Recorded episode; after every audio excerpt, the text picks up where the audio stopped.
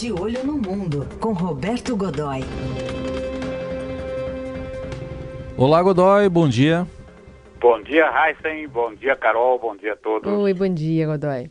Vamos começar com uma tensão lá no, no Oriente Médio, com o ataque que houve a duas refinarias lá da Arábia Saudita, Godoy reduzindo a produção de petróleo do país e aí levando o preço, obviamente, e gerando acusações dos Estados Unidos ao Irã.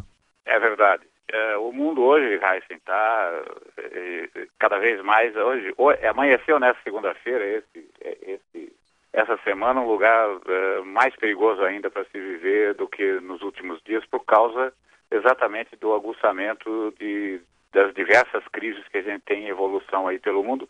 E a pior delas é sem dúvida alguma potencialmente mais grave é essa do Oriente Médio do ataque aos campos de petróleo da Arábia Saudita. Veja, na verdade, foi, o campo que foi atacado é o maior campo do mundo, é da Aramco, que é uma gigante do, do, do mercado produtor, distribuidor, enfim, do mercado internacional de petróleo e eh, foi atingida por, por, drones explosivos. O que são drones explosivos? É uma outra maneira de você eh, chamar os mísseis, eh, eh mísseis de cruzeiro, os mísseis guiados, que levam cargas explosivas, não é? e que eh, atingiram pesadamente alvos muito bem determinados. Uh, o que leva os Estados Unidos a, a, implicarem o Irã é que o ataque assumido uh, pelo Iêmen, uh, que está em guerra com a Arábia Saudita, teria sido equipado, por assim dizer, com armas fornecidas pelo Irã. Isso já é uma coisa conhecida. Os foguetes que o Iêmen, e a diferença entre foguete e míssil é que o foguete não tem um sistema de direção, de guiagem, não tem uma navegação eletrônica, você atira os foguetes numa determinada direção e, e, ele chega até lá com uma margem grande de erro, mas chega e tal, essa coisa toda. Bem, ele, eh, esse, eh, o, a Arábia Saudita, o Irã tem sido, o equipamento iraniano tem sido encontrado vestígios dele, eh, em vários dos ataques eh, lançados pelo Iêmen contra a Arábia Saudita ao longo dos últimos dois ou três anos. E agora fica bastante claro que o Irã está participando ativamente, porque não haveria outro fornecedor dessa classe de equipamento eh, ao qual o Iêmen tivesse acesso, né, sem dúvida alguma. Vai ter efeitos no Brasil? Já está tendo, é que a gente ainda não chegou eh, em nós, pessoas comuns, consumidores de combustível, por exemplo, eh, porque isso tem um, um, efeito ainda de inércia, você tem ainda alguma coisa para ser processada, mas sem dúvida alguma as alterações, principalmente nas cotações do petróleo, que já começaram a, a ser sentidas uh, desde sempre, não é agora, nas últimas horas, o, o petróleo Brent, que é o petróleo de referência no mundo, já subiu 19%, o que é, não é, ele não aumentou, ele saltou eh, isso vai nos atingir aqui diretamente. Eh, primeiro efeito será no aumento do preço do combustível, né? Eh, ou seja, quem puder abastecer com etanol que se vai se dar melhor, né? mas as outras aplicações vão ser comprometidas. Veja, a gente tem, imagina às vezes, mas, por exemplo, a indústria farmacêutica depende muito do tipo de petróleo exportado pela Arábia Saudita. Agora, Godoy, por exemplo, a... os leilões de exploração do petróleo aqui no Brasil também devem ser afetados a médio prazo?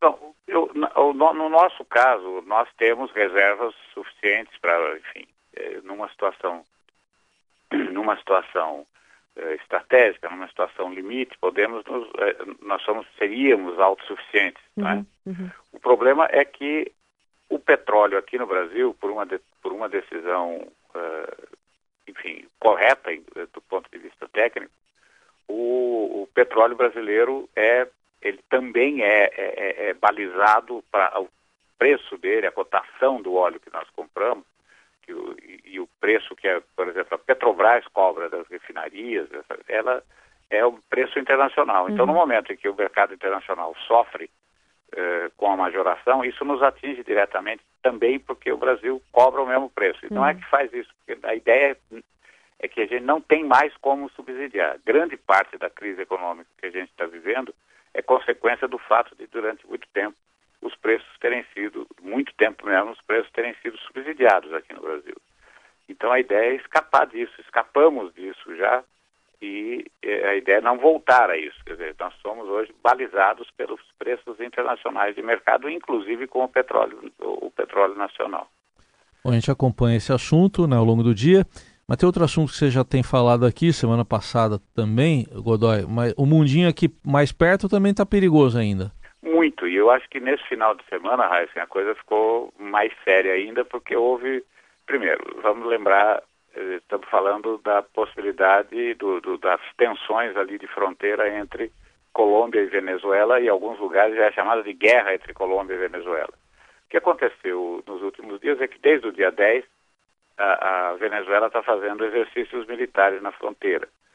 Já é, é, um seria visto como uma provocação, é inoportuna essa coisa toda, mas é, dependendo de como fossem realizados seria realmente apenas isso.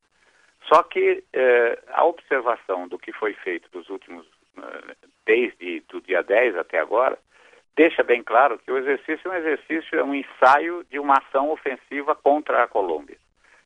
Isso fez com que, eh, dentro da Colômbia, principalmente o parlamento, o legislativo, eh, ficasse, enfim, entrasse numa, numa situação de alerta. O alerta na Colômbia, eh, que até agora vinha sendo mantido em níveis normais, subiu um ponto ontem, né?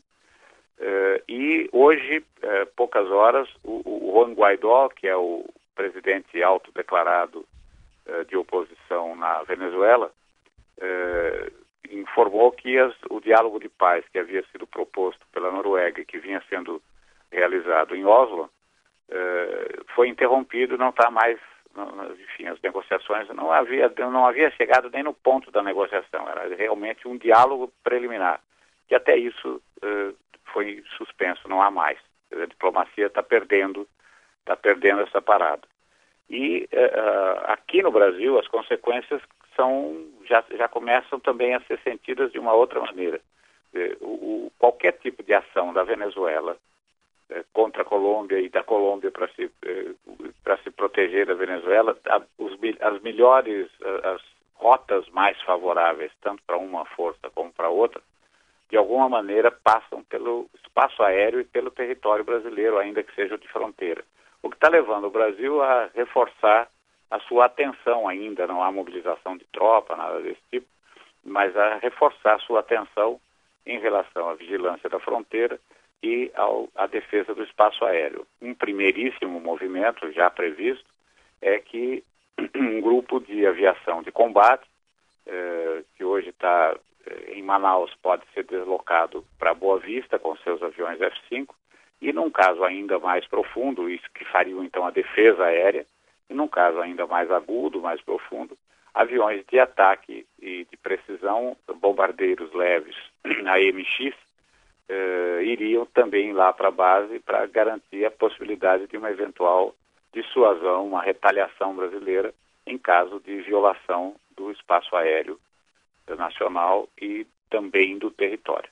O Godoy, pôs mais água nessa fervura, algumas fotos divulgadas na semana passada ainda, mostrando o Guaidó ao lado de dois membros de uma milícia da Colômbia, a Los Rastrojos, né, um, num período ali, num, num, lugar que é indefinido, mas na fronteira entre os dois países. E aí alguns funcionários já venezuelanos têm usado essas fotografias como uma prova de que a entrada de Guaidó na Colômbia, né, em fevereiro, durante aquelas manifestações, foi orquestrada com auxílio de criminosos, aí gerando uma crise é, para a oposição venezuelana e também para o presidente da Colômbia, Ivan Duque. Pôs mais água nessa, nessa fervura? Sim, na verdade, você vê que aí é chumbo trocado, porque ao mesmo tempo em que isso acontece, o governo colombiano eh, acusa uh, a Venezuela de dar abrigo à dissidência da guerrilha, da, da guerrilha da principal das forças armadas revolucionárias da Colômbia, as FARC, eh, uma considerável liderança, um número considerável de líderes da, da, da guerrilha que decidiu uh, não mais aderir ao Pacto de Paz de 2017, uh, anunciou que está voltando, a, tá voltando à luta armada. E imediatamente a Colômbia acusou a Venezuela de ser, uh, dar sustentação a, a esse movimento. Uhum. Aparentemente isso é verdade, porque eh, os serviços de inteligência eh, da Colômbia, que são muito eficientes, têm inclusive um, uma infraestrutura bastante poderosa fornecida pelo governo americano, que é um parceiro já de, desde o ano 2000, né? Eh, bem, o, o, esse, essa, essa participação importante eh, indica, por exemplo, que as Farc teriam inclusive um compromisso dentro do esquema de um eventual ataque à Colômbia, eh, indicando e localizando a posição de alvos estratégicos das Forças Armadas, da, instalações das Forças Armadas colombianas, mas instalações desdobradas, ou seja, levadas para outras posições dentro da, da, da, da área ali de fronteira, essa coisa toda, seria essa uma tarefa um mapeamento feito pelas Farc a favor da Venezuela. Então você percebe que a coisa está ficando realmente complicada, né, Carol? A gente acompanha também e quarta-feira de volta aqui, Roberto Godoy com o De Olho no Espero Mundo. que com um dia melhor do que esse, melhores notícias e até quarta, gente. Valeu, boa semana.